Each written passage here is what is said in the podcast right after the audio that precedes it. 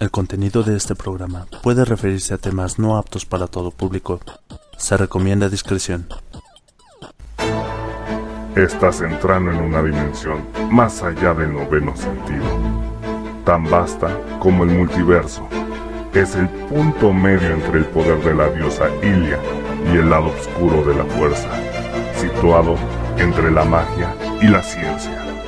Estás entrando en la frecuencia friki de los friquiñores.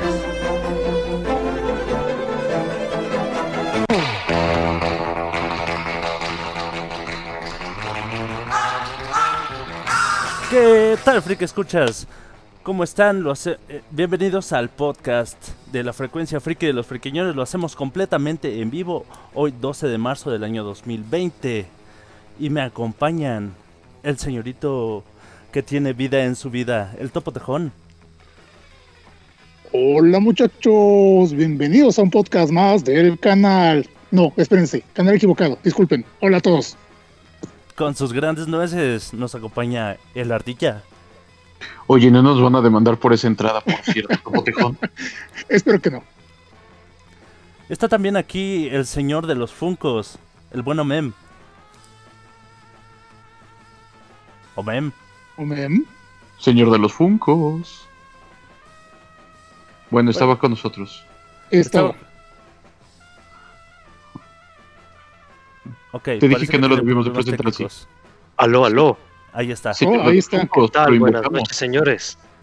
Y también nos acompaña el furrito oficial de este programa, el canguro con cuernos de carnero, Rufus. Hola, ¿cómo están? Yo solo vengo a decirles Ugu. Muchas gracias por acompañarnos todos. Recuerden que estamos en el grupo de Facebook de los friquiñores. Por cierto, muchas gracias a, a toda la gente que, que se ha unido, al, a- que se ha sumado al proyecto de friquiñores en, en nuestro pequeño grupo de, de Face. Ya, ya pasamos las 750 almas. Cosa, que me pone muy, muy, muy contento. También hemos tenido mucho apoyo por parte de la gente, sobre todo de NECA y de Gerardo Jaimes, que, que no se cansan de, de hablar bien del podcast y de recomendarnos. Muchas gracias, chicos. Gracias muchachos. Muchísimas gracias. Y bueno, empezamos con la información antes de- del tema principal del podcast. ¿Qué tenemos, Topo Tejón? Ah, pues bueno, caballeros, esta noche les tengo otra nota más relacionada a Space Jam, Space Jam 2. Eh, corrió por ahí el rumor de que aparentemente dentro de esta película que se va a estrenar en algún momento de la historia, eh, va a haber cameos de del Guasón, el Joker, de Pennywise, el payaso tenebroso este It, del payaso tenebroso Pennywise, no, no broso. ¿No, broso? Y No, de la máscara, aunque aquí en este último caso se está rum- rumorando que Jim Carrey podría regresar a interpretar este el personaje de la máscara. Eso sería Eh, genial. Sería genial, pero oh, francamente yo, para empezar, como lo, como lo mencionamos anteriormente, la película no tiene guion, creo que ni director tiene y el elenco no es así como que consistente. Eh, no sé si recuerdan que les mencioné que Kobe Bryant iba a ser este, perdón, no es cierto, no es cierto, Kobe Bryant ya, ya, F, F en el chat por Kobe. Qué manchado, qué manchado, ¿eh? Uh, Eso es pasarse de lanza. Mira, primero se No. roba la entrada del otro podcast, Después ahora Ya, ya menciona a los muertos. ¿Alguien Sí, quiere ya? Ya empezando a hacer Ya, na- ya invocaciones. nada más falta que te metas aquí con las feministas y nos, nos tires todo el podcast. Mm, Pues ya vamos. No, santas Este- feministas, déjenlas en No, paz. no, no, este, disculpen. Eh, que LeBron James iba a ser el protagonista de esta película, pero no hay nada confirmado. Eh, la película, les digo, no tiene guion, no tiene pies, no tiene cabeza.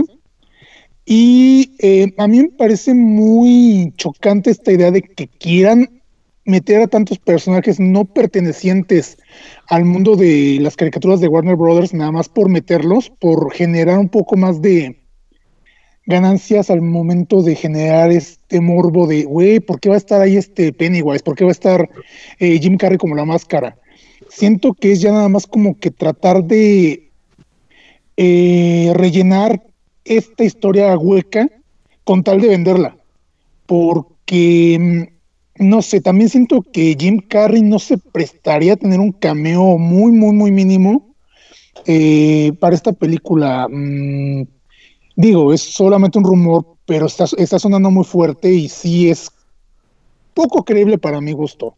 Simplemente lo comento porque, pues, eh, les insisto, es una película que siento que no va a ver la luz del día nunca y, y la están inflando más de lo que, de lo que Eh. Le tiran a hacer un gancho publicitario. Y bueno, am, ahora sí que pasando a otra información, Rufus. Pues una noticia que a mí en lo personal me, me- me- me duele compartir y tiene que ver este pues con la pandemia que agobia al mundo en estos momentos y desafortunadamente el mundo friki y del entretenimiento pues también se ve pues golpeado de cierta manera con, con lo del coronavirus y en lo personal que, que sí me dolió un poquito fue el hecho de que la, la película 25 de James Bond, No Time to Die, que se iba a estrenar el día de mi cumpleaños, se retrasa aparentemente hasta noviembre de este año. Ok, Y eh, Oye, ¿y además estás seguro que es por el coronavirus? Según ¿O fue por tu que- cumpleaños? Ah, Según las fuentes dicen que, que sí hay algunos este, elementos que están este, eh, pues ahí moviendo algunas cosas, no solamente el, el, el estreno de la película de James Bond, sino también otros este, eventos como el rodaje de Misión Imposible 7, como también este, el E3 está presuntamente cancelado de igual manera por, por el coronavirus. Nunca había escuchado que por alguna situación se, se cancelara el E E3. se pospuso, entonces- ¿no? Más que, bueno, se Pues es que, eh, de por sí en como este fe- 3 fecha ya no iba a haber indefinida. nada, ¿o sí? ¿Cómo, cómo? No, creo que no, no había mucho, mucha de por sí en promoción el todavía. E3 este, ya, ya no iba a haber nada. Pues sí, pero aún así es como que inusual. No, que, que un evento así que se haya celebrado año tras año por la presencia de, de este virus, pues se, se mueva o se cancele. pues, Es que se siente feo que este ya es el remate. Como lo andan diciendo, poquito a poco E3 fue perdiendo mucho. Y la cerecita del pastel es de, ¿qué crees? Si no estabas muerto, coronavirus. Pues ahí va. Ya nada más para este completar un poquito la información de Rufus, también este tenemos eh, cancelaciones de estrenos de películas eh, como Mulan y nuevamente, nuevamente para sorpresa de no muchos y haciendo referencia nuevamente a películas que posiblemente nu- nunca vean la luz del día, The New Mutants, otra vez cancelada. The, The New Mutants, esta Cancelada. película, eh, bueno, cancelado el estreno, pero pues de esta película ya la reprogramaron más que no sé, más veces de las Casi que como podían. Final Fantasy XV en su momento. Ah, o como Final Fantasy VII en su momento. El Oh, remake. sí. También este, Bueno, el- pero al menos la, de la WonderCon está. Fantasy ya está. El, este, ¿cómo se dice? El demo. demo, sí, de- tenemos demo de Final Fantasy VII. También Eh, es ¿por una qué? excelente noticia para esta semana. ¿Qué decías Sí. tú, Memo, perdón?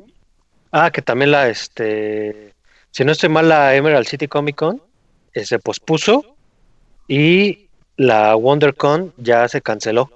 Bueno, está, Dicen que va a haber retrasos. o- Bueno, Sí, pero, se pero supone esas cosas que- nada más pasan en países de, de primer mundo, porque aquí en México No. sigue, siguen este, las convenciones de cómics, sigue... claro, Ah, la mole, la mole viene Ah. este fin de semana. La mole es este fin La de semana. mole, el Vive Latino, el Vive Pal Latino. Norte. El Hell and Heaven están ahí como que medio friqueados todos porque el detalle, es que el detalle con, con estos eventos es que, por ejemplo, el Vive Latino no se cancela porque eh, se declaró eh, que no es un que este meeting de, de, este, de personas no, no es un peligro para la, la salud en México. Pero, eh, por ejemplo, el Hell and Heaven, como la mayoría de bandas son de otro país, las bandas son las que están cancelando por no querer eh, moverse de, de su- de sus lugares. Es por eso que los eventos tienden a, a cancelarse. Realmente, por ejemplo, en la, en la Comic Con y en esos, son los organizadores los que eh, deciden posponerla. No es por un mandato oficial que lo pospongan. Ah, nos dice Omar Mendoza que solo como dato que sí se cancela el Vive. Sí ¿Ya se cancela el? Vive. De plano. Uy. Oh, Dios. Eso me suena muy raro. Eso me suena muy raro porque eh, los escenarios ya están montados. De hecho, en este momento ahorita está el, el de el de Soda Stereo. De- Ahí de en mismo en el dice- Foro Sol. o- o- di- dice Memo que ahorita ya está montando su campamento ahí. Este, inclusive Memo está transmitiendo De hecho- en este momento desde de hecho- las puertas del Vive. Hay gente, hay, hay mucho mame con respecto a eso, pero la única, solamente ha habido una sola banda que canceló y canceló su gira completa, no solamente canceló el Vive.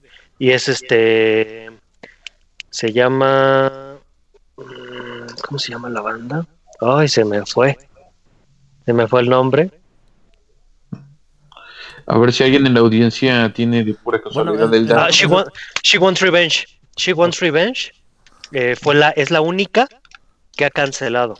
Pero le digo, canceló eh, En su totalidad. su- en su Gira totalidad su gira.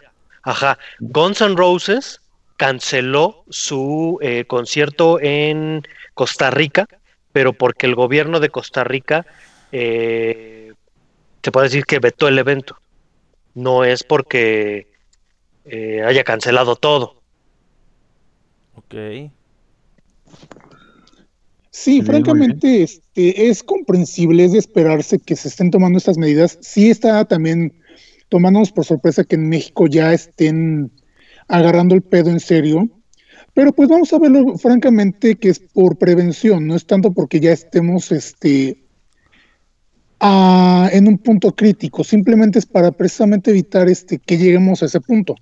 Entonces, pues sí, este banda, yo sé que estamos aquí para entretenerlos y todo el show, pero también hay que solo recordarles un poquito que hay que ser conscientes y que hay que cuidarnos mucho porque, pues, bueno, eh, queremos ver eh, todo lo que se va a posponer para la siguiente mitad del año y pues qué mejor que cuidándonos entre nosotros y a nosotros mismos para, pues, ser testigos de, propia mano y, y todo este rollo con eh, evitando precisamente eh, caer en una situación más terrible.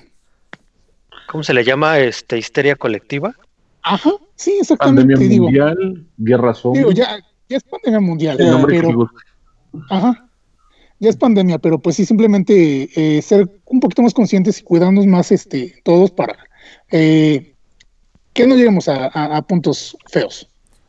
Y bueno, Más antes de, de ir al, al tema principal de, del podcast, yo traigo una micro reseña de la película On Guard, que es la de Unidos. De, Full Metal Alchemist, Pixar. pero en azul. Ajá. En azul. No, de hecho, fíjate que yo iba con muy, con muy bajas este, expectativas. Expectativas. Y sí, sí, sí hablé muy mal de la película y, y pues terminé cayéndome el hocico y tragándome mis palabras porque está muy buena la película. Sí, me gustó mucho. Está... plano. Sí, sí, sí. Desde el punto de vista, digamos, técnico, do- donde se tiene que contar una historia de principio a fin, donde, donde se tiene que plantear una, una problemática y donde los héroes, digamos que cada, cada dificultad o cada cosa que enfrentan es una escena diferente, está muy bien contada, está perfectamente hecha. Ah, la animación, pues no es mi favorita de, de las de Pixar porque no tiene un, un personaje así súper adorable que, que quieras este, abrazar todo el tiempo. ah, salvo tal vez el hermano mayor del protagonista, aunque por diferentes razones. El, el- el este, sí, sí logra hacer, sí logran contar una historia que te entretiene, que te emociona y, y, y para mí eso cuenta mucho en, en una película, ¿sabes?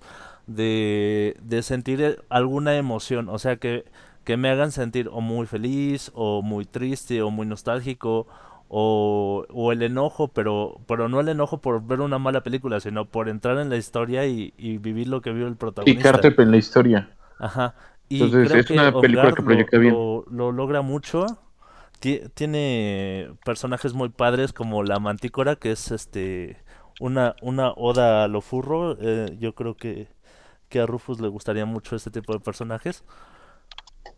Y... Ah, creo que ya sé cuál es, creo que sí lo he visto. y y sí, creo, creo sí está muy bonito, sí es el que creo que está es. muy, muy padre. Creo que sí vale mucho la pena. Eh, lo que dicen sobre una escena que es muy pro LGBTQ está muy X, o sea, no, eso no vale ni la pena mencionarlo. Pero fuera de eso, On Guard está muy buena. De verdad, yo creo que sí vale mucho la pena irla a ver en cine.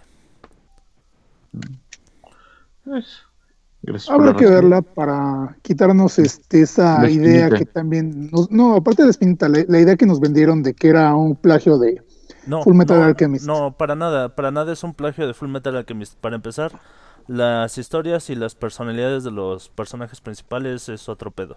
No, no tiene nada que ver, no tiene nada de plagio. ya para Eso quien tenga bueno. duda, ya para quien tenga duda, even- eventualmente podremos hablar de Full Metal. A Rufus sería feliz. sí, mucho. Ah, sí, o- obviamente eh, a toda la gente que nos escucha, propónganos temas de, de lo que quieren que escuchen, de lo que quieren que hablemos estos friquiñores en, en nuestro podcast. Y bueno, ahorita los, los voy a dejar con la hermosa voz de la diva Plavalaguna. Órales. Del, Ah, multipasi. exactamente. Lilo de, de la, de la ópera que se avienta en, en el quinto elemento. Y regresando, eh, promocionaremos lecciones de tierra control con el maestro Topo Tejón. Y empezamos con el Yeah. tema de Avatar.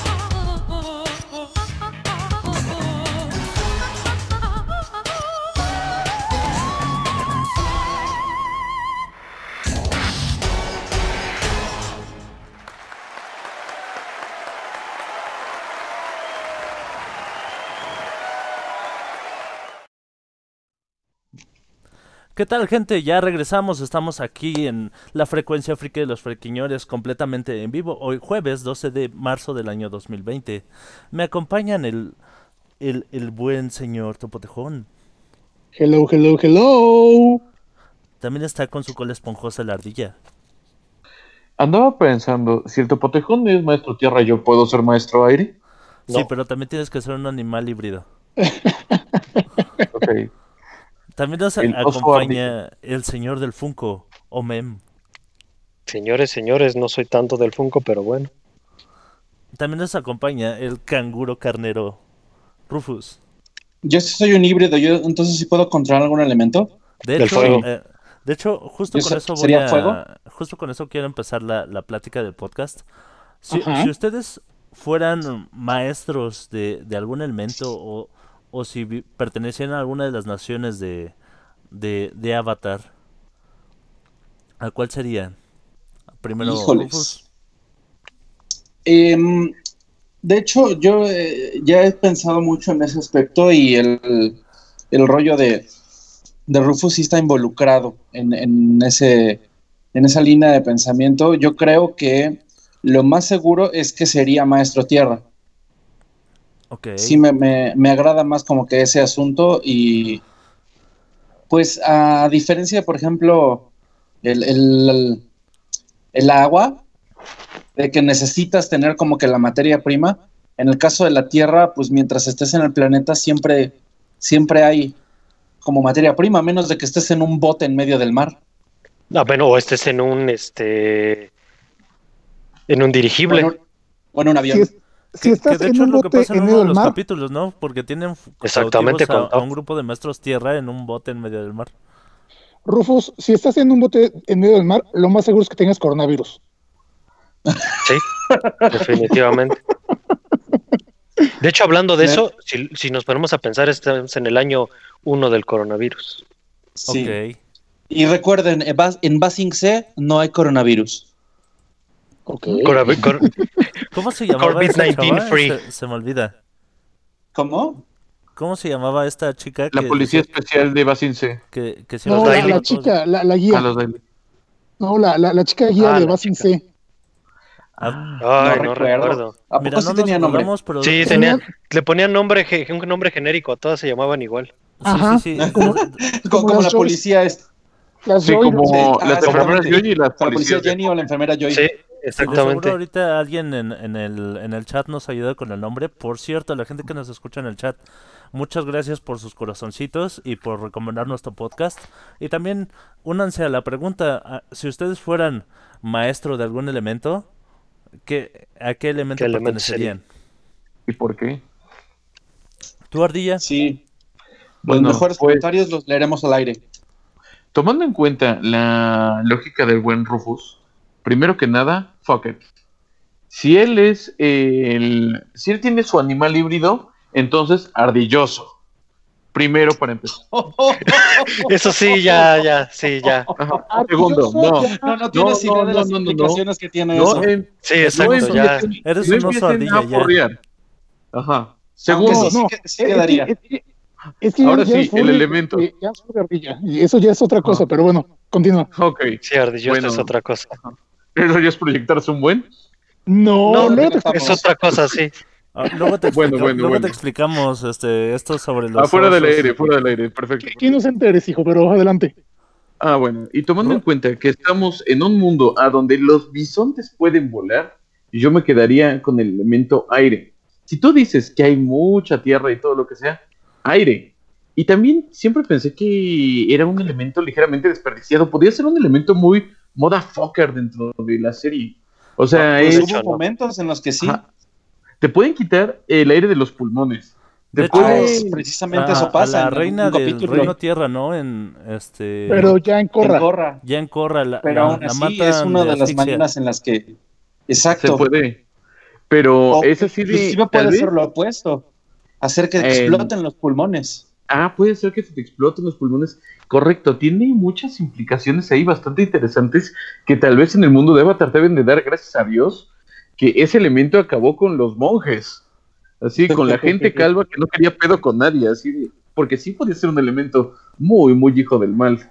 Yo me quedaría con eso, Mike. Nos Ahora dice sí. Roberto Muñoz que él, él sería agua. Gerardo Jaimes, que, que siempre, siempre, siempre escucha el podcast, nos dice fuego, baby, porque ser, fue- ser maestro fuego es lo máximo. Simo. NECA sería de Maestro Tierra co- con, su subdivisión de lava.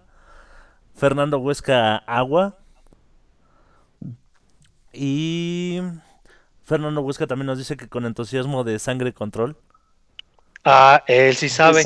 Él sí sabe. Y bueno, vamos contigo, Memo. Tú que... Tú Exactamente. Ajá.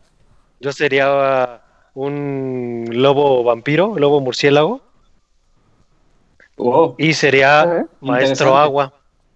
Eres el sueño de todas las niñas de 15 años en uno solo. Oye, Eres un sí, lobo vampiro. cabrón, ¿eh? Sí, güey. O sea, puedes crear una franquicia millonaria a partir de esa idea. Ya, concepto. Cre- Crepúsculo, vete al diablo. Eh, Pues sí, perdónenme, pero no, los vampiros no brillan. Sí, no mames. no, esas son hadas. Esa es una mamada. ¿A quién chingado se le ocurrió a este Miller, es cierto? Pero no mames, no brillan, los pinches vampiros no brillan. Así de- carajo. No, no, no te vayas al sol, te vas a quemar. No me quemo, brillo. A la verga. La mejor explicación de su mitología es de no salimos al sol porque se muere. No, porque no nos damos mucho, nosotros brillamos. No chingues, Stephen Miller, no chingues. Bueno, Mike, falta tu elemento. No, falta el topotejón.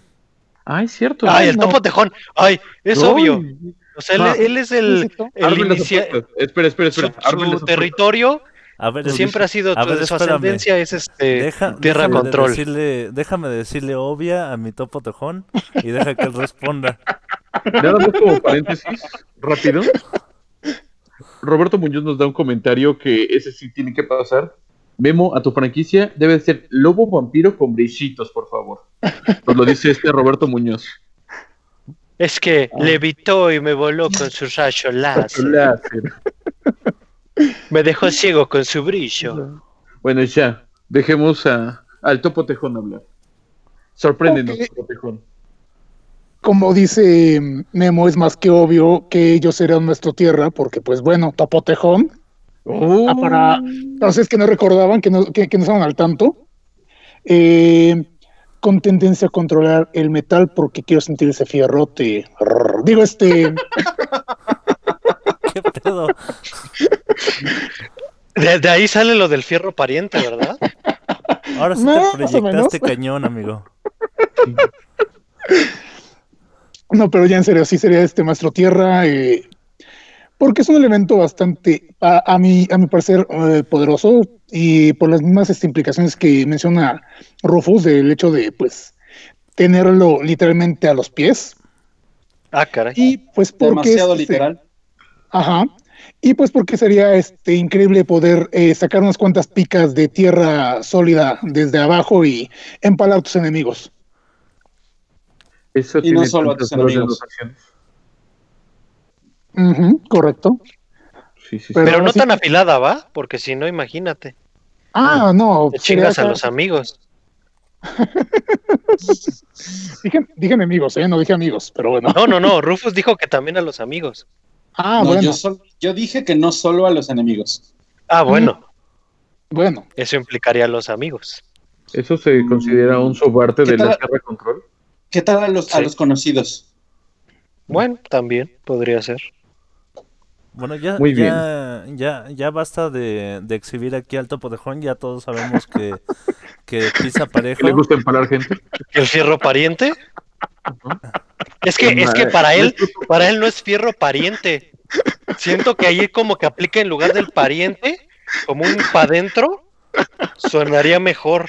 Oye, Fierro oye, para oye. Oigan, Es- tranquilos. Topo Tejón. No, Maestro na- nada, tú empezaste de- topotejón, tierra ahora te aguantas.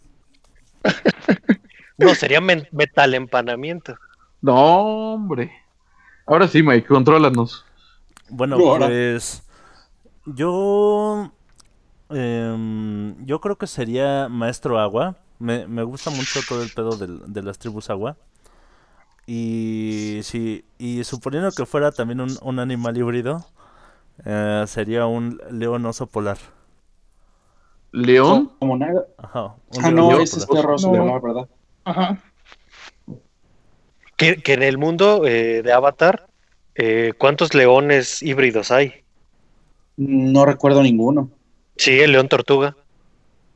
Ah, Ah, es verdad, pero los leones es que- tortuga. Ah, sí. Los, los leones tortuga pues ya tienen un contexto más este mitológico en cuanto a referencia cultural esta, asiática. Hay varias, Claro. hay, presencia de leones este tortuga en, en China y Japón, entonces ahí no es un híbrido, un híbrido tan original como los que presentan este en la serie.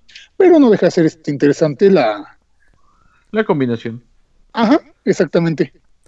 Fíjate que estábamos platicando la vez pasada de, de que Avatar, la leyenda de Aang, fue una, fue una muy buena serie, una, un- una muy buena caricatura. A diferencia, por ejemplo, de la, de la leyenda de Korra, que no, no tuvo tanto este ángel. Digo, no es que sea mala, pero no fue tan buena como Avatar, la leyenda de Aang. Y también este el, el- el- la decepción que fue el, el live action del último Maestro Aire. La no Yo- película. Eso nunca ocurrió. Ajá, yo ¿Qué? creo que en, en buena parte todo esto se debe a que Avatar, la leyenda de Aang, tuvo detalles excepcionales. O sea, sí se notó mucho que los creadores y, y toda la gente del equipo le metieron muchas, muchas, muchas, de verdad, muchísimas ganas. Por ejemplo, una de las cosas que, que a mí más me llama la atención es que todo, toda la, todos los ideogramas, todo lo escrito es chino, es este y, y todo es este está correctamente bien escrito y todo es legible. Em. Salvo los símbolos de los cuatro elementos, todos los demás caracteres que aparecen en, en la serie son, son de- del idioma chino. Y eso es así una genialidad, porque por ejemplo en la película, la, del, la, la que dicen que, que nunca ocurrió, eh, en esta todos son garabatos que más o menos parecen chino, pero no, no, no dicen nada. Y, y si tú te pones a ver la leyenda de Aang, cualquier cosa, cualquier, cualquier em, escrito que haya, está, se puede traducir. Y bueno, es, esto es, es, es algo que me gusta mencionar porque les voy a preguntar a ustedes, queridos friquiñores, ¿cuál es el detalle más excepcional o, o la cosa que más les sorprendió de Avatar, la leyenda de Aang? Vamos contigo, Topo Tejón. Eh, ok, para empezar, sí quiero señalar que me parece muy, muy curioso que yo a la fecha no conozco a ninguna persona que me diga, eh, Avatar, la leyenda de Aang, no me gusta. Toda la gente que conozco que, la, que, que ha visto la serie le fascina, le fascina, les gusta mucho. Entonces, este es un detalle bastante curioso el hecho de que una serie así de este nivel no tenga un como grupo de haters como cualquier otra serie, programa, caricatura, How Do You Do, es una, un punto muy positivo porque te está hablando de un producto bien hecho, de un producto eh, que se pensó bien en su desarrollo, que se, que se documentó en general de todas las referencias que tiene. Y creo que eso es lo que me gusta a mí, este detalle que, que, que, yo puedo mencionar, es esta riqueza tanto cultural como en, el, en la variedad de los personajes, y me refiero al diseño. No, eh, sa- salvo los, digamos, soldados que son como genéricos, todos los personajes que aparecen a, a lo largo de la serie son esta variedad de tipos de cuerpo, de edades, de tipo, de, de distinto Etnia. tono de piel, de cabello, ojos, y si eso le que- combinas, Ahora que lo mencionas, ajá, Cre- Creo que eso también es uno de los grandes factores que hizo que Avatar, ah, bueno, ahora sí que Aang eh, fuera muy superior a la leyenda de Korra, que sus personajes secundarios tenían mucho te- tenían mucho trasfondo, tenían mucha historia, o sea, eran eran Ajá. muy interesantes. Por ejemplo, el, el más importante para mí es el tío Airo. Sí, exactamente, como les Y- decía en el, po- y- en el podcast pasado, ajá, Ajá, y en la leyenda de Korra no hay nadie como el tío Airo, excepto el tío El Airo. tío el- Airo. el claro. Eh, pero sí, entonces, como les decía en el podcast, en el podcast pasado, eh, todos los personajes que aparecen en Ang tienen un qué, un por qué y un para qué. Entonces, eso es este, bastante interesante. Y volviendo a este factor de los distintos tipos de mm, características físicas, a mí me suena a un factor incluyente antes de que lo incluyente fuera a huevo. Y aquí no era huevo, aquí era, güey, tienes un mundo entero de personajes que puedes variarlos y puedes hacerlos de, de maneras diferentes y darles Diversos. un toque diversos, sí, ajá, exactamente, y darles un toque interesante sin necesidad de copiar, calcar o de verte muy este forzado a meter X este eh, tipo de cuerpo nada más para cumplir tu cuota de, de De inclusión. inclusión. Ajá, correcto. Entonces creo que para mí ese es un detalle muy importante que me parece muy este agradable. Ok, ¿tú cómo ves Ardilla? ¿A ti qué es lo que más te impresionó de Avatar, la leyenda de Aang? Uf, mira, igual que el Topo Tejón, yo te diría, y con respeto, disculpe usted, Topo Tejón, maestro empalador metal, con respeto.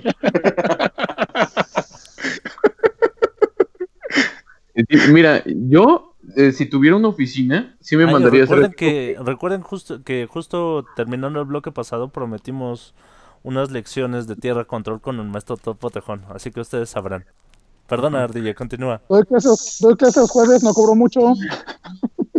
Ya me imagino a todos los que estaban interesados en las muestras, en las lecciones de tierra control, ahora sí. No, ni de pedo, le No, no, yo pensé que era otra cosa. O sea, de- de- bueno, como les decía, con todo respeto, si me lo permite el señor empalador, disculpe. Claro. Ajá, gracias. Es, creo que lo que me fascina de la cuestión de Avatar en general es la construcción del mundo. Siempre me gustan los mundos amplios, pero que tengan una historia que todo se sienta muy orgánico. Como lo mencionaba hace ratito, cada personaje tiene una historia, tiene, son personajes tridimensionales. Personajes que tú conoces algo de su historia, conoces algo de sus motivaciones, en dónde están, qué están haciendo. Todos andan y el mundo se siente vivo, no como en otras, mm, voy a decir, series, en otras cuestiones, en la que parece que todo gira alrededor del personaje principal y que todo lo demás está, todo el mundo está callado hasta que este personaje entra en escena. En cambio, en Avatar, mientras Ang está, no sé, en Basin C, hay desmadres en, con otra de las tribus, hay historias por aquí y por allá, hasta hay historias después que se vuelven a enlazar. Y tú dices, ah, con que aquí estuviste la temporada pasada. Y creo que eso es lo que me fascina, cómo, cómo se complementó todo y este mundo, cómo tiene coherencia alrededor de esto. Se nota el amor, como lo dicen, a los detallitos. O sea, de esto hasta como tú lo dices, ver los kanjis, que tú puedes traer, que si tú sabes realmente el idioma, si tú sabes chino, puedes traducir, que tú conoces más o menos cositas de historia, como cómo encontraron a Ang, que es algo muy similar a cómo encuentran al Dalai Lama, si mal no recuerdo, y está muy, muy inspirado, inclusive. Es una construcción que tú dices, changos, no sé quién, quién armó todo esto, pero lo pensó muy, muy bien. Ese para mí es el detalle que hace a Avatar único. Ok. Sí, también creo que, bueno, es lo que te decía, creo que se nota mucho la pasión y, todo el trabajo de, de todo el equipo de, de Avatar. Y ese nada más es uno de los aspectos en el que se re- en lo que se refleja. Y bueno, continuamos contigo. Bueno, Mem. Pues yo, este, como nos menciona este Gerardo Jaimes en el chat, eh, a mí lo que más me, me gustó fue la, las variables que de desarrollo en el- los elementos control. Llámese este el trueno, llámese eh, arena, llámese metal. Sangre control. El, es- si nos vamos a, a- a- lo que decía este el ardilla con respecto al aire, creo que eh, más que nada sangre control como agua control sería mucho más fuerte que aire control. ¿Por qué? Porque de, qué, de cuánto está compuesto el cuerpo de agua. De un 70 Sí, no, en comparación con lo que decías de, de reventar los pulmones y así, ¿no? Es Exactamente. más fácil reventar Es más las fácil venas. No, es más fácil Reventar el cerebro. cuando un maestro aire empiece a hacer su aire control, tú utilizas sangre control y lo paras y lo vuelves una marioneta y ya no puede hacerte nada. Counter al counter. Counter, Mm, counter. ya. Counter, counter. Qué interesante. Counter, counter. ¿Y, y tú, Rufus, a ti qué es lo que más te sorprendió, lo que más te impresionó del- de la serie? A mí me agrada mucho el aspecto de la continuidad.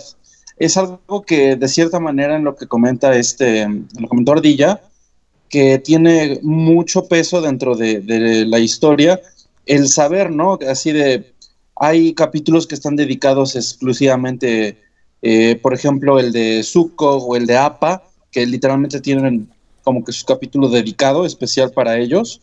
Zuko Alone y, y, y Alone, este, respectivamente.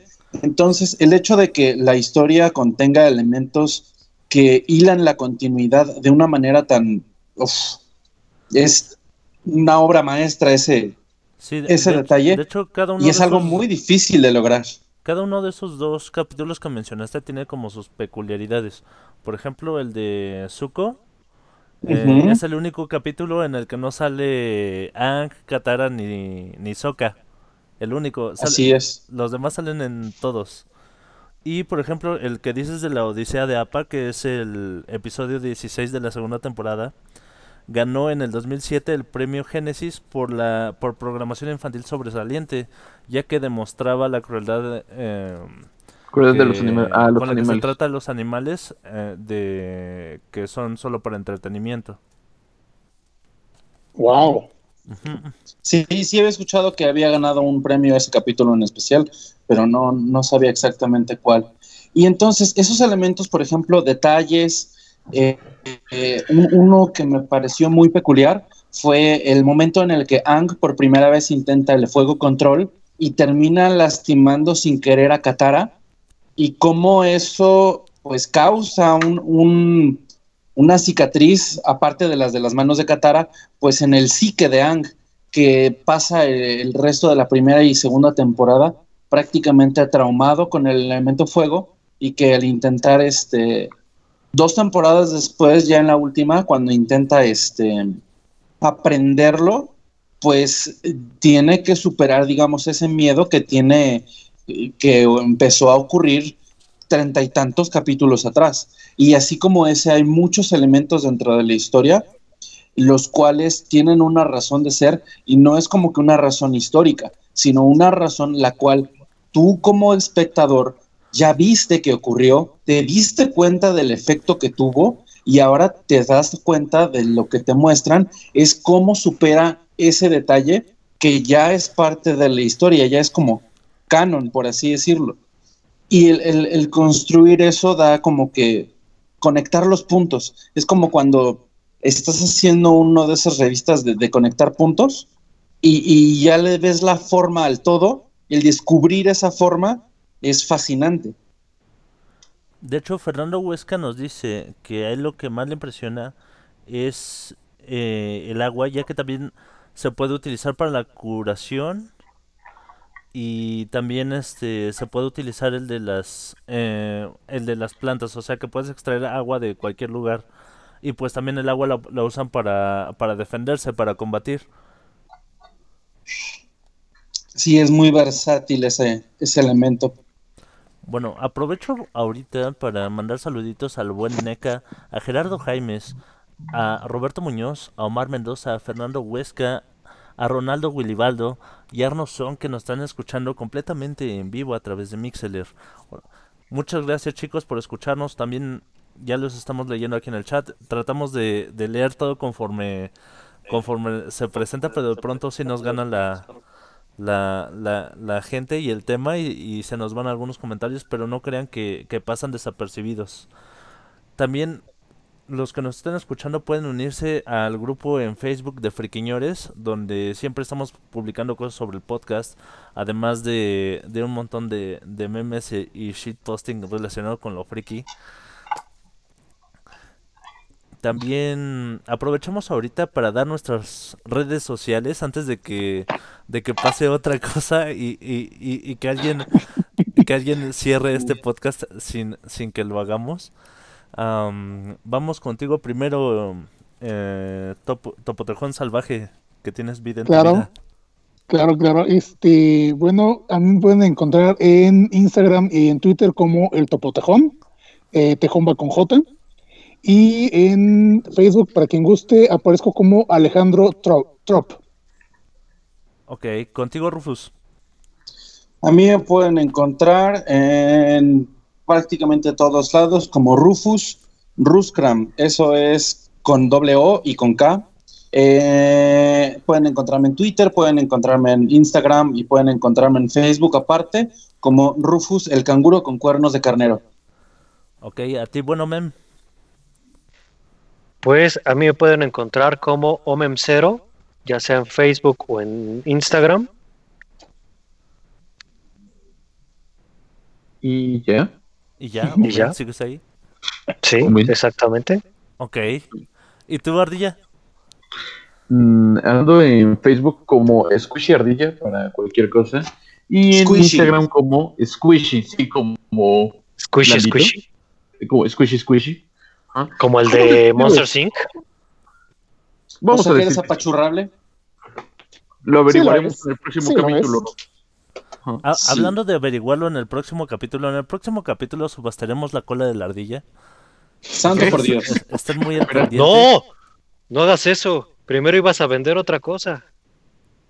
Ah, es verdad. Ok, dejaremos pendiente lo de la subasta de la cola de la ardilla. Amén. Y Espérenlo con ansias yo- en ya saben, yo- próximamente. Ya saben, yo soy Mike Jiménez y así me pueden encontrar en, en Twitter como el buen Mike y como Mike Jiménez en Facebook. Um, Yo quisiera eh, mencionar que sí, Roberto Muñoz ya es la segunda vez que nos manda eh, la gráfica con las diferentes derivaciones de eh, cada uno de los elementos control. Ahí se ven Sí. este, cómo se derivan lava, cristal, vidrio, eh, plástico, eh, hielo, sangre, ácido y todos los demás. Oh, no inventes, qué loco. Mm, yo, no, yo no estoy viendo el gráfico. Yo no estoy viendo el gráfico, pero eh, tengo una duda. A mí siempre, eh, y lo decíamos hace rato, el elemento viento se me quedó como que muy corto de, de, de esta situación de poder tener más variantes. Según yo, la, la única variante que tenía era este el espíritu, y de ahí nada más. Mm, pero siento que podía haber, tenido otras este, combinaciones u otras variantes. Pues No aquí nos, nos viene, en el, viene en el gráfico que viene el sonido, Ajá. vacío, deflexión y gravedad. Sí, yo ya había visto en algún punto esta, esta gráfica y tiene bastante sentido. Lástima que pues la serie no tuvo como que la oportunidad de visualizar todos, este, todos los elementos. Sí, y básicamente sí son, son como variaciones o incluso algunas combinaciones. Porque, por ejemplo, el de la lava, que aparece solamente hasta la secuela, es muy lógico que sea en realidad una combinación de fuego Sí, y tierra. fuego, tierra, eso correcto. pero no hay Sí. como que otros elementos tan, tan específicos al respecto de, de las combinaciones. Tiene razón, exactamente. Posiblemente el hecho de que, de que no, lo, no lo haya visto en la serie, este limitó esa, e- esa posibilidad. No sé si en los cómics se haya este, explorado más este a detalle esa situación. Si alguien tiene el dato, en, eh, si alguien tiene el dato a la mano, este, Este, háganoslo pues saber en el chat. que, que en los cómics no, no se ahonda mucho en, en las variantes del aire control porque, ah, mira, va- está así de, de forma súper resumida. Ah, despu- después de lo que pasa en la leyenda de Aang, este Osai es encerrado, los Daily se, se unen a las guerreras Kyoshi, inicia un movimiento de restauración, entre comillas restauración, donde Aang intenta separar a, todas las naciones en- a donde pertenecen, digamos los de fuego con los de fuego, lo- los de aire con los de aire, lo- los de agua con los de agua y los de tierra con los de tierra. Este, el movimiento de restauración es un fracaso. Zuko les dice que eso está mal. Eh, al final, este Ang rompe su vínculo espiritual con el avatar Roku, que, es, que era el que estaba chingue y joden, separalos a todos. Y cuando esto pasa, forman una quinta nación que después termina siendo ciudad, la ciudad república que vemos en la leyenda de Korra. Ah, Oh, luego interesante. pasa un arco de la búsqueda de Ursa, que es este la madre de Zuko y Asla. Que es donde Eh, regresa sola, ¿no? Sí, de hecho está Azula Se unen está un rato, como- según recuerdo. como en un este psiquiátrico y Zuko y le ayuda a Zuko a, a encontrar a su mamá supuestamente porque ella tiene pistas.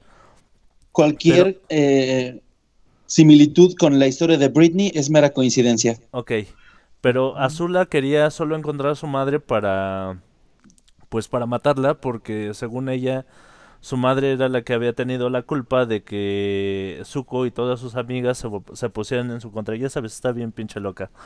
Este en, en- cuando termina todo esto, Ang empieza. Ah, porque Ang tiene todo un club de fans este, bien locas, tipo fans de Justin Bieber.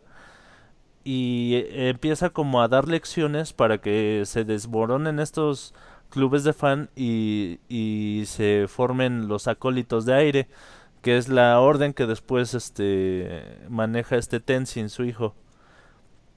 Y donde, donde Aang- solo Ang y los hijos de...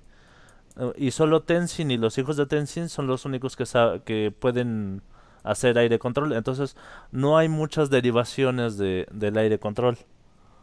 Sí, Pues, porque que según Ajá. Según aquí en la gráfica, y también la veo bastante este, lógica, y eso es algo que sí vimos en la serie, la combustión tiene que ver también un poco con el aire. Y si te lo pones a ver desde un punto de vista físico, tiene mucho sentido porque, pues, para que exista fuego, tiene que haber un combustible y un comburente. Entonces, la combustión requiere como que esas dos partes y una de ellas es el aire. Sí, de hecho, por ejemplo, vemos nos, en- dice, nos dice Fernando Huesca que también el trueno sería una, una combinación del fuego y agua. Este, yo creo que se refiere a lo, de- a lo en cuanto a la técnica y al flujo de energía. Y también viéndolo desde otra forma, este Roberto Muñoz nos dice que el asesinato que revienta los pulmones sería una combinación de aire vacío. Oh, Sí. wow. Tiene, tiene mucho sentido. Eh, bueno. hace rato mencionaban este lo de em, que el aire es como elemento dominante en este. Bueno, bueno. Sí, sí, sí, te estamos Ah, escuchando. ya, perdón. Sí, que el aire es eh, como elemento más dominante que, digamos, el agua o la tierra. Hay una serie que salió para Netflix que es de uno de los creadores de, eh, bueno, de los productores de, de la, la leyenda de Ang, eh, el, príncipe, el príncipe dragón, Donde aquí nuevamente hacen este, referencia a elementos, eh, bueno, los cuatro elementos y eh, situaciones muy similares con, con Avatar. Son, hay muchas este, referencias, por así decirlo, porque pues es uno de los productores, entonces como que tomó elementos para incluirlos en esa serie. Y hay un punto en el que el protagonista está aprendiendo a manejar una esfera, un cubo, perdón, elemental, y le explican, oye, si puedes manejar este, el elemento viento es porque básicamente estás viviendo en una esfera de aire. Entonces sí, ahora este, que lo mencionamos, pues sí, el elemento es más este, flexible, fle- eh, flexible, más este, versátil que, que el resto, de cierta manera, porque pues se presta más a tener variaciones y el hecho de que tal vez no las hayan mencionado tal cual durante el, eh, la serie es lo que a mí no me... No, no es que no me haya, este, no, no es que no me haya dejado satisfecho, simplemente como que no me cuadraba que estuviera, a mi parecer, tan limitada en comparación a, la- a los demás este, elementos. Pero pues ya en dejó combinación... con ganas de más. Sí, pero ya, ya en combinación con los demás elementos como lo que nos han mencionado, pues está este más interesante este rollo. Aquí nos, eh, nos menciona este eh, Roberto que eh, Airo aprendió la técnica al observar a los maestros agua. Con respecto al trueno. comentario de Fernando, pero sí, no, pero realmente no aprendió la técnica del trueno. Según yo, el que desarrolló la técnica del trueno fue el padre de Airo, Es correcto. Por lo que aprendió Airo fue a, a desviarlos. a canalizarlos. Ajá. Pero pues de ahí se deriva también como que lo mismo, el- la aplicación de, de diferentes técnicas utilizadas este, para un elemento, digamos que no es el que le corresponde tal cual. Y tengo entendido, o según recuerdo, pues eh, en algún punto de la historia también le enseña como a Zuko el, el estilo, o un poco del estilo del agua control, y que de ahí él puede aprender también este, el trueno. No, no, no, pero la pre- lo, lo enseña a desviarlo. Porque Azula es la que se puede controlar el trueno. Puede crear el trono. Puede, bueno, sí, exactamente, puede crearlos, exactamente, tienes razón. Y, de hecho, chicos, es eh, el otro que también los puede crear es este Osai. el papá de Zuko, Osai, exactamente. Ajá. Iron realmente no sé si los puede crear. Bueno, no, no, no tengo el dato si sí los puede crear.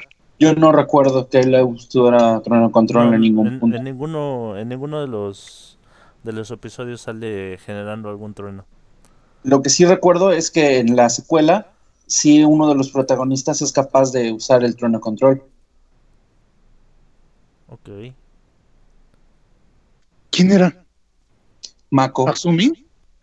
Ah, cierto, Mako.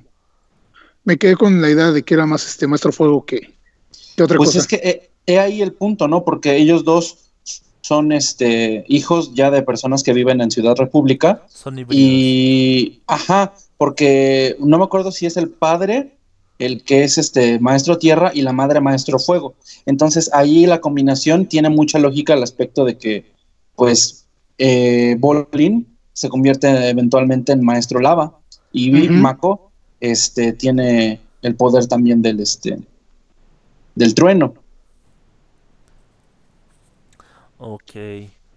Ustedes, ustedes saben este eh, qué parentesco tiene Zuko con la vida anterior de Ang. Con Roku vendría siendo como su Tataranieto, ¿no? No, bisnieto, ¿no? su bisnieto, ajá. Bis- Sí, ah, algo sí. así. Es es como el, el avatar fue su, su abuelo, el otro avatar, ¿no? Roku. No, el avatar, no, Roku fue- era el abuelo de la mamá de Zuko. Ah, Entonces, Eh, bisabuelo. Esta desmadre, la verdad, es que está como un poquito fuerte. Porque, vamos, esta Korra es la nieta de Katara. Pero podríamos decir que Ang también es su abuelo. Pero al mismo tiempo creo que es su nieta, bisnieta o algo así. Yo no recuerdo o sea- que Korra fuera nieta de Katara. No es, es que es Sí, de hecho, sí hay, sí hay un este, sí hay un rollo Una línea de más o menos sangre. así, porque eh, el Avatar ah, siempre cae en una nación diferente, pero también siempre cae muy cerquita de los de los ¿Como su dirigentes familia? de las naciones. Mm. Entonces también en, al- en alguna parte se menciona que que Katara y, y este Sokka son este parientes de los jefes tribales. De hecho, son hijos del jefe de la tribu, ¿no? Ajá, sí, es correcto. Este, Sí, eso en- sí. entonces, po- por ahí caen unas cosas y, y también ya metiéndose más en, en, en todo este rollo de los genealógicos, sí, sí, este, termina siendo pariente esta, esta corra. Qué desmadre. Ya aparece Monterrey. Todos se meten con todos. Bueno, hab- hablando de, de- de los avatar, vimos tanto que para Ang como para Korra, un, un elemento era más difícil de aprender que los demás. Digamos que por cierta cierta forma de su personalidad o, o- o algo ahí. A ustedes, si ustedes fueran el avatar, ¿cuál creen que sería su elemento difícil de, de controlar? Primero tú, Rufus. Hmm. Yo, según tengo entendido al respecto de esas dificultades con los avatares, Es el te- opuesto, ¿no?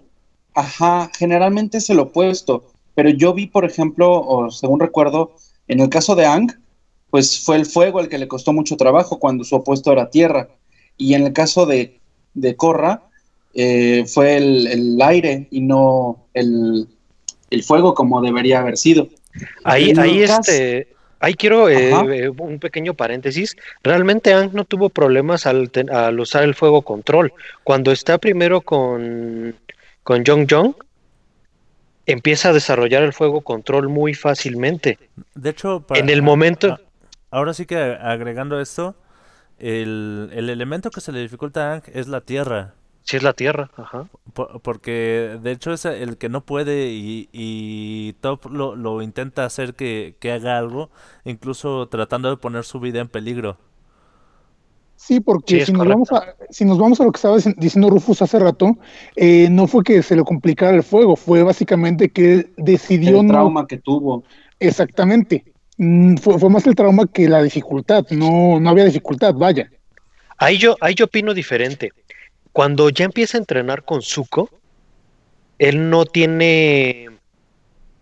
Él sí quiere eh, usar, bueno, sí quiere aprender el fuego control. Y el que tiene, el que le genera problemas para aprender el fuego control es Zuko.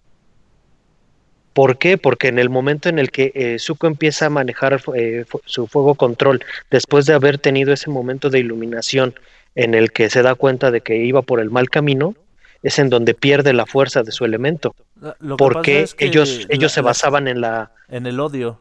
La- En el la- odio, exactamente. La, gente del- de la Nación del Fuego eh, usaba como fuente de, de su fuego control el odio o la ira.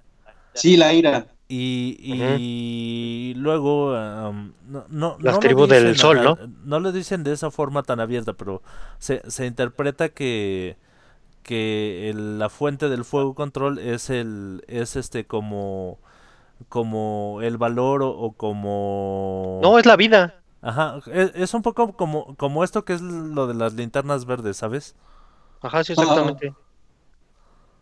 El- la voluntad. La voluntad, exactamente. Sí, es correcto. Cuando van con los maestros este fuego, es cuando se dan cuenta de, de que el fuego control no se basa en la ira o en la o en el odio. Sí. Es por eso que al principio tienen problemas con eso. Bueno, de acuerdo a esto, ¿tú qué, Sí, la- a ti qué elemento se te dificultaría, Rufus? Sí, precisamente de ese punto iba yo a partir al respecto de decidir cuál sería el que se me dificulta, porque, bueno, el que se me dificultaría, porque, digamos, si lo vemos desde el punto de vista de que yo dije hace rato que sería mi elemento la tierra, tendría lógica que fuera el aire el, el que más me, me dificulta. Y coincido, pero más por el hecho de que para mí el aire y toda la mitología que se genera alrededor de todo eso es como tener como autocontrol y eso es algo que también en lo personal se me, se me dificulta bastante. Y ahí coincide con el hecho de que sea como que lo opuesto de, del que yo tendría como, como mi elemento. El, el hecho de tener como que el, el zen, ¿no? Y el, el, el balance es uno de los este, elementos o, características más significativas o especiales de los maestros aire. Y eso es la razón por la cual creo yo que sería como que el más difícil. Ok. ¿Y tú, Omem? Para mí definitivamente el fuego sería el difícil. Porque, Yo soy un maestro agua. pero sí lo ves como Eso el, es lo el que te fuego tiene elementos que... por elemento. No por mi elemento. Yo sí me guío más por el por el factor de de la Contrario. del opuesto la a que por el factor del del del modo de desarrollo. ¿Por qué? Porque por ejemplo, si nos vamos a, a Bumi, Bumi eh, su su forma de, de- de- de controlar la Tierra era eh, buscar el momento exacto en el que tenías que actuar. Ajá. Y en cambio, si nos vamos con Top, Top aprendió de los maestros este tejón, de tus antepasados. Entonces, este, ahí ella nos dice que los topos eran por instinto, que ella aprendió por instinto a desarrollar el tierra control. Entonces, realmente depende mucho también de cómo se, cómo se, se desarrolle. Por ejemplo, en el agua control que vemos en el, en el Polo Norte, en la tribu del norte, nos manejan un agua control eh, como por tradición, por rutina, por muy, muy estricto.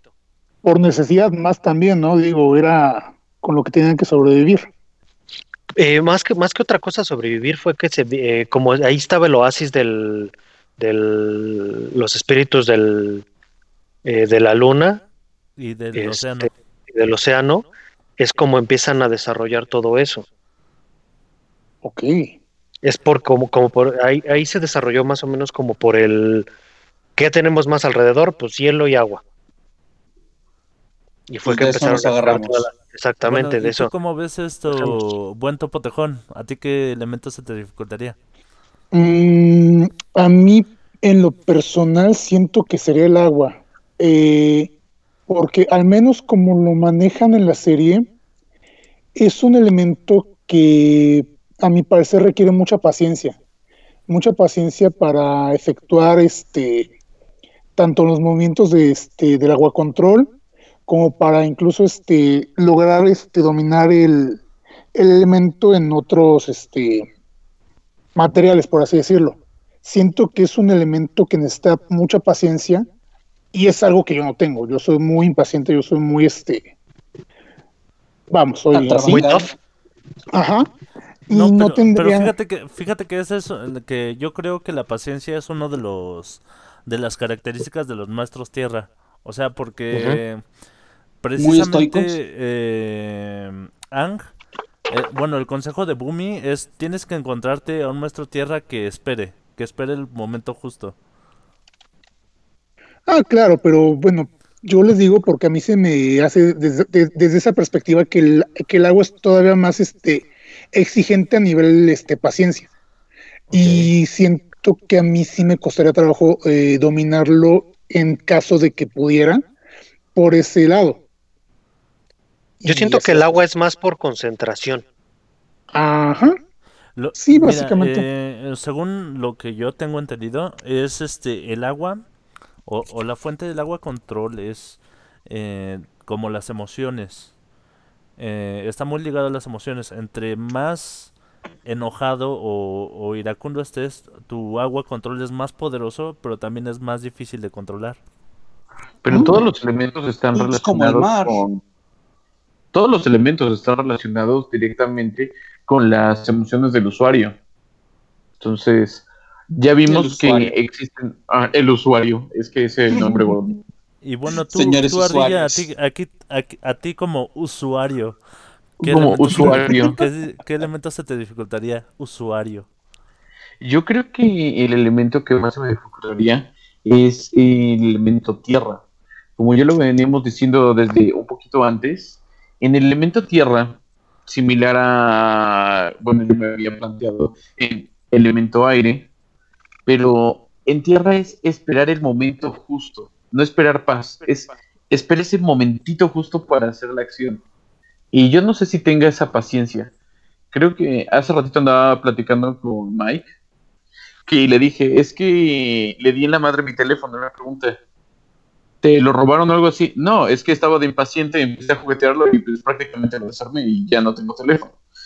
Pero si eso pasa con mi teléfono y con un elemento control, creo que también valdría chido. No, entonces tú tendrías problemas con el fuego control.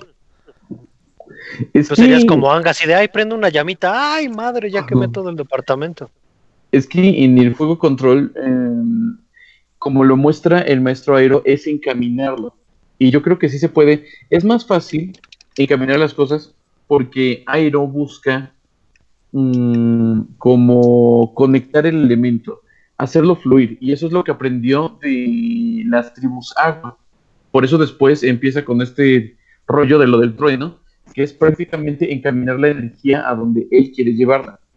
Entonces, o puedes también la otra corriente que nos muestra que tú puedes eh, aprender un elemento de más de una manera. Están los maestros fuego que es así de emputamiento, fuego, fuego, fuego. Y está el tío Aero, que es como un poco más limpio, que él aprendió de la danza de los dragones, ahora sí para controlar su elemento. Yo creo que por ahí podría salir un poquito. No te digo que no me costara trabajo, pero sí, tierra sería. No, no, no puedo. Y tomando en cuenta que mis posibles maestros son como el tejón empalador, pues no, no, no, o sea, no le voy a entrar. Es así, de, no, no, no es lo mío. Hablan- ¿Y tú, Mike? hablando, de, hablando del tejón empalador, eh, El tejón la, empalador. serie, la serie de, de Ang eh, creo que también fue muy exitosa porque tiene eh, momentos muy cómicos y muy bien llevados. O sea, to- to- Mm. todo lo chistoso está muy bien pensado. A diferencia, por ejemplo, de, de la película que careció completamente de gracia. Y de. Corra, donde se siente todo muy forzado y donde la gran parte de la comedia le lleva la misma Corra, que más bien parece Soca en mujer de pronto. Es que eran chistes incómodos, y tú lo dijiste. No es lo mismo. eh, un buen chiste necesita tiempo. Necesita saber cuándo conectar realmente. Y en este caso siempre se sentían forzados, fuera de lugar. Es así de esto remate gracioso para que en el capítulo hubiera gracia. Y en, en cambio, en la leyenda de Aang, en todo momento se sintió natural. O sea, era algo. Y por eso te causaba más gracia. Hay una situación particular eh, que hay que men- mencionar y a lo mejor este puede que me equivoque, pero digamos que en Korra los personajes eran más adolescentes que niños, ya tenían arriba de 16, 17 años, si no me falla la memoria. Entonces, este hecho lo quisieron conducir por las eh, por el lado de, pues como ya están más cerca del- de la adultez, vamos a hacerlos un poquito más serios y sí les vamos a meter humor, pero el humor se les fue como del lado burdo. Y tenemos que del lado de, de Ang eran pues más chavitos y podían manejar el humor de una manera más peculiar, pero lo, lo este balancearon bien con este los momentos serios, con los momentos este dramáticos, que no sé por qué lo descuidaron tanto en este en Corra, no sé si de verdad fue lo que les menciono, el hecho de que como los vieron más grandes, dijeron, "Ah, vamos a darles más este elementos este Más seriedad. Seriedad". Ajá, exactamente. Mira, hablando de, lo, de los momentos graciosos, nos pregunta José Los Escobar a través del chat de Mixeler que dónde andas quemando tu colita ardilla.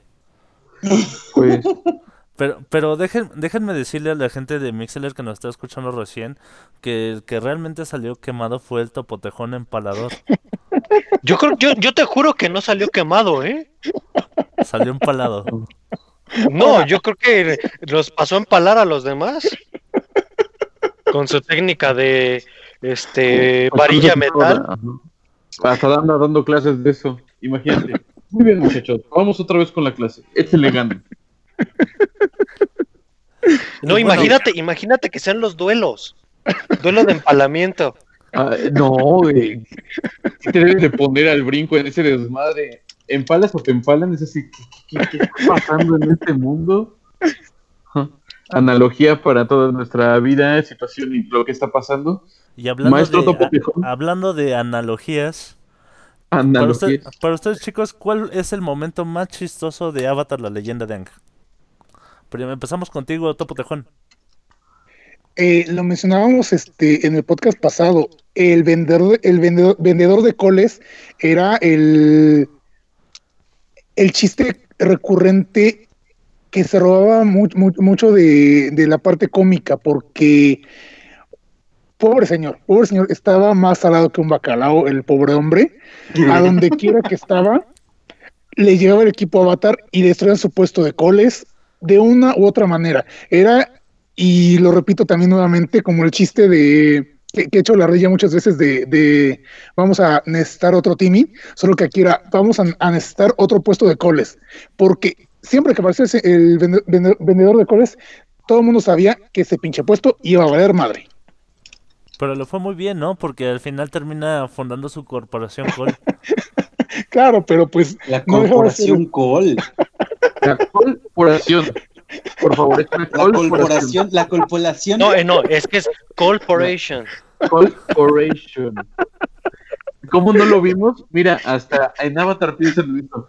Güey, ¿qué le- trasfondo qué le vamos a dar a este hombre? Una corporación. El directivo. se están Yo, quiero, yo quiero güey. agregar algo ahí. Ah, eh, aprovechando esas pequeñas risas Ajá. para decir topo salvaje. Ah, Con vida en su vida. Hay vida en tu vida. ah. Vida, topo salvaje. Ah, Bueno, vida en la, tu la- vida. la gente que, Ah. la gente que nos escucha seguramente está preguntándose qué pedo con estos güeyes. ¿Qué se fumaron el día de hoy? Y tienen toda la razón. Lo que pasa es que un día que nos reunimos para, para tomar unas chelitas y, y platicar, eh, este, sacaron una, una, una canción de Pony Salvaje, de hecho ahí lo pueden buscar en, en YouTube, y es un pony cantando una canción de...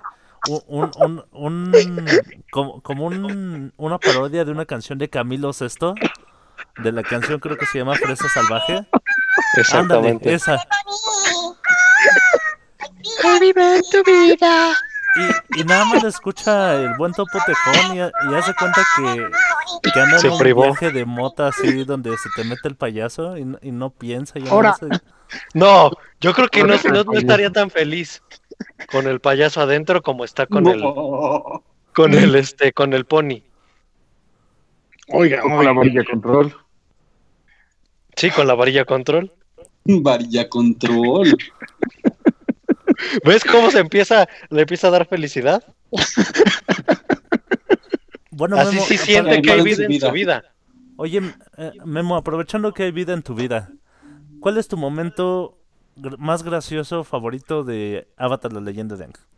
Mi momento más gracioso fue, sí, denle el volante a la niña ciega, es la mejor idea. Sí, de hecho No lo que nos dicen, ¿no? Los remates de Top y sus chistes sobre la ceguera. Este Necan a través del chat de, de en vivo nos está nos está haciendo ese ese comentario. Sí, pero ese definitivamente es el momento más gracioso porque hasta pone una cara de felicidad inmensa de, sí, denle el volante a la niña ciega, es la mejor idea. ¿Y tú, presidente de la corporación Ardilla? Muy bien, aclarando esto. La Es canción Ardilla Corp. no tuvo nada que ver con esa canción, aunque suena a. ¿Y y cuál sería mi momento favorito? Tienen algo en común el vendedor de coles y los remates de esta top. Y otra vez regresamos al tempo. Lo maravilloso de Top es de que en una escena en la que todo está muy tranquilo, ella rompe de tajo las cosas. Y del otro lado tenemos que casi siempre cuando pasaba el chiste del vendedor de coles era algo eufórico. Era el desmadre, estaba pasando algo muy muy rápido y ya no podías esperar más llega el vendedor de coles. Y en el caso de Top es dar otra vez como que un respiro, un ánimo, cual plática con un amigo que de repente el ambiente se siente muy tenso y alguien remata. Como ya nos enseñó el Topo Tejón con su queridísima canción, búsquenla ahora en el podcast. Pero sí, creo que yo me quedaría con los remates de Top y lo sigo repitiendo desde el podcast, desde el podcast pasado, el de miren, y eh, todos voltean a ver y cuando recuperan así de, ah, la ciega. Y es así de, ah, maravilloso. Porque todos estaban en el desierto, si mal no recuerdo. Y eso otra vez le da como que ánimo. Estás aburrido con los amigos y se siente tan natural que es hermoso. Bueno. ¿Quién nos falta? Rufus. Yo. Yo. Yo tengo un momento muy, muy, muy, muy, muy claro en mi mente. Ese Este, fue el momento gracioso, yo. No, no, no. Yo. ¿Ves? No, este, hay un el capítulo micrófono. en el cual está eh, justo antes de que Zuko se uniera al equipo Avatar, tiene un día en el que vive una vida de adolescente normal junto con, con su Nuestro, hermana y nuestro con... topo salvaje ya se perdió. Sí. Oh, no. Otra vez la posición del Sí. payaso. No, corporación. No, de nuevo. No, culpen al payaso. Perdón. Topo Es salvaje. En ese capítulo, ya, ya, ya. Ya. En ese capítulo que viven, este, pues los villanos, ¿no? Prácticamente un, un día normal en su vida. ¿Qué? A ver, Tenemos, tenemos Rufus. dificultades técnicas. Esta Azula empieza a ligar Ah, me encanta porque Rudolf Y. Y azul. Azul este, conoce a un tipo y le empieza a decir, ah, no, no, este, yo soy este, la hija del señor. Oye, Rufus, fuego", como que pasan- a cooperar, Y el, este. el tipo este se cooperacha, emociona ¿no? así de, ah, Rufus, no, pues ya, ya la armé, Rufus, una Rufus. chica de la realeza, ¿no? Le vale. Y Rufus, tienes problemas de retroalimentación. Ya queremos saber que esto es totalmente en vivo, pero no mames. Güey. Me encanta no. porque no te Ahora, escuchaste ahora- nada. ahora sí que de, silencio de- fue, de fue lo ese que momento. de lo que Rufus quiso hablar. es De lo que Rufus quiso capítulo De, de la playa donde, donde van este este Azula y Zuko y las amiguitas de Azula a, pu- pues a pasarse un día como de vacaciones y En la isla que, es, Ember, ¿no? que es una es un guiño a la película del Club de los Cinco ¿A poco sí? ¿Es en Claro, serio? totalmente Explique su maqueta. No, hombre. no lo hubiera Sí. pensado. Sí, no, yo no. no. pues es A ver, lo su respuesta en media cuartilla.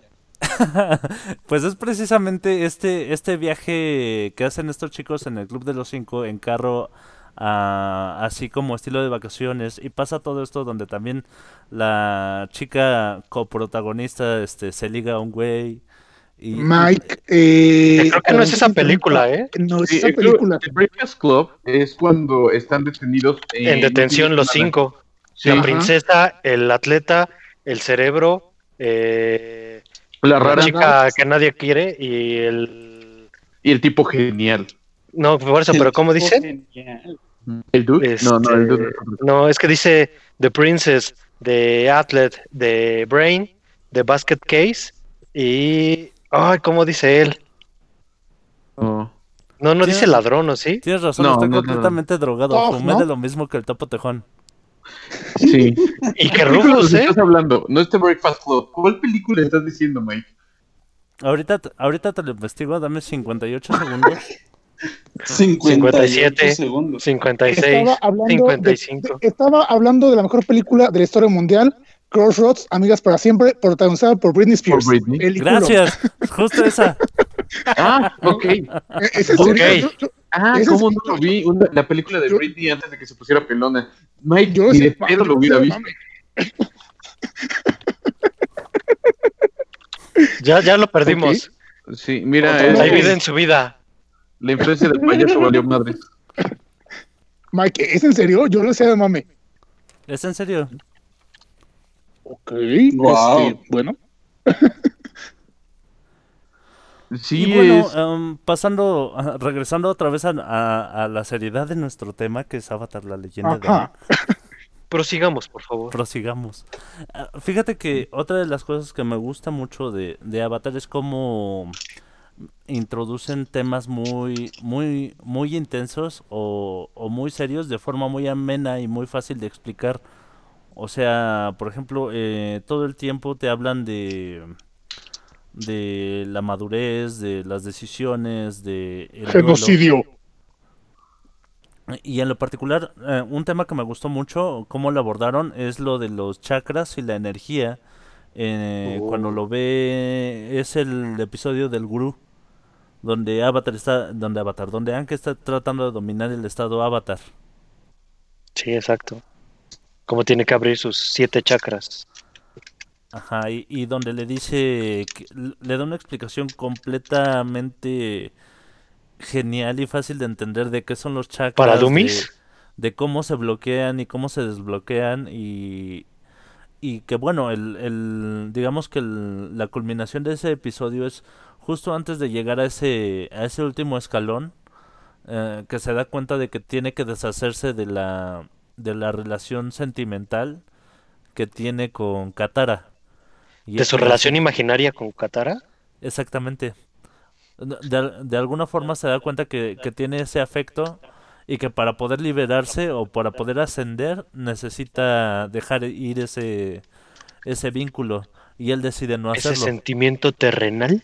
Exactamente. Sí, realmente sí es este bastante bastante peculiar. Y hablando más o menos de ese tema, cómo eh, se nota que, eh, que ese chakra lo bloquea eh, Azula con su trueno cuando están en, en Basing C. Y posteriormente contra la batalla contra Osai, el mismo Osai libera ese, ese chakra. Sí, ¿no? Que se golpea con- contra una piedra, creo. Exactamente en el mismo punto en donde Azula le, le lo había dañado con el rayo. Si de temas serios hablamos, eh, Rufus mencionaba en el podcast pasado el crecimiento que tuvo um, Zuko. Y hay un factor importante que tratan muy seriamente en, el, en, la serie, pero de una manera este, fácil de entender, fácil de lidiar y fácil de, de- de identificarse con ella, que es el rechazo. El rechazo, pero ya no, bueno, mm, aparte del que recibe eh, Zuko por parte de, de su padre su hermana, el que llega a sentir su hermana Azula de parte, digamos, de su madre y de sus amigas. Y quiero puntualizarlo porque cuando uno es adolescente, está en este proceso de crecimiento, de cambios este, dentro de nuestra psique, dentro de nuestro este, vaya, nuestros cambios hormonales, y muchas veces empezamos a lidiar con, con, nuestros padres, nuestros, nuestros amigos, y llegamos a sentir cierto rechazo también. Entonces, eh, el tal, tal cual manejaron esta situación en la serie es muy este, fácil de entender, porque sí, cuando eres adolescente puedes llegar a tener esas inquietudes hacia el rechazo y de cierta manera te explican cómo llegar a lidiar con esto. Entonces sí, tienen, ti- tienen razón al decir que hay temas muy serios que se simplifican a manera que este, llegan a ser eh, lle- llegan a hacer un clic con este, la audiencia. Hablando de, de ese tipo de temas, eh, considero que el, el hecho de, de- de la, ¿cómo se podría decir? De la negación de Ang de, por matar a Osai, va de la mano con eso que tú estás hablando. Y de hecho, eh, vemos en, en el- en los últimos capítulos que él eh, busca eh, conectarse con el mundo espiritual para obtener eh, un consejo o una ayuda de, de sus eh, vidas pasadas para poder resolver ese, ese conflicto interno que lleva, que es cuando se Sí, conecta con el avatar Kiyoshi, ¿no? Kiyoshi, se conecta con Roku, con Roku Kiyoshi, también. Con un, un avatar del agua, no recuerdo su nombre, y con otro avatar del aire, Yang Chen era la del aire. exactamente Yang Chen, que es la, Ah, sí, era este, una chica, ¿no? que es la, ha sido la mayor exponente de los avatar eh, aire, que tiene hasta un, un pueblito, ¿no? Que se llama así. Sí, Bueno, sí, tenía- recuerdo la referencia. Y realmente el que le da la, eh, la respuesta es una, se puede decir que una entidad superior, porque lo, la tortuga, la tortuga león es la que le, le da la le da la posibilidad de que pueda haber una, una opción, una segunda opción, no, no solamente el, el eliminar una persona. Bueno, chicos, ahora sí, ya nos ganó el tiempo y vamos a despedirnos tranquilamente y con mucho tiempo y muy despacio para que no pase Sí, lo sí, del sí, ya la podcast. Volantazo, fin, nos vemos. aquí- Próxima semana. Apliquemos el este Estu- El estuvo Mike. con nosotros completamente en vivo el señor Topotejón. Señor Topotejón, despídase de su público. Chicos, les recuerdo, clase los jueves, no cobro mucho. Anímense, les, con- les conviene. De- ah, caray, después del empalamiento control, ya, ya no sé. También Eso iba después, a de- decir, así, ¿qué pedo, qué pedo? ¿Todavía les cobra aparte de eso? Después, de- después del empalamiento, el, el bueno Mem se despide. Señores, buenas noches. Disculpen, quería hablar en cetáceo. Cetáceo. También estuvo con nosotros el buen Rufus. Bueno, chicos, muchas gracias por estar esta noche con nosotros y escuchar nuestros locuras. Se hayan divertido un rato y nos vemos la próxima semana. Oímos. Nos oímos. Bueno, sí, oímos. Nos escuchan la próxima semana. También estuvo el señor Ardilla. Señores, gracias por escucharnos. No nos demanden por eso del empalamiento y demás. Prometemos que ya no va a cobrar sus clases. Ahí se inscriben. Nos vemos la próxima semana. Y también estuvo un servidor, Mike Jiménez. Muchas gracias a todos por escucharnos.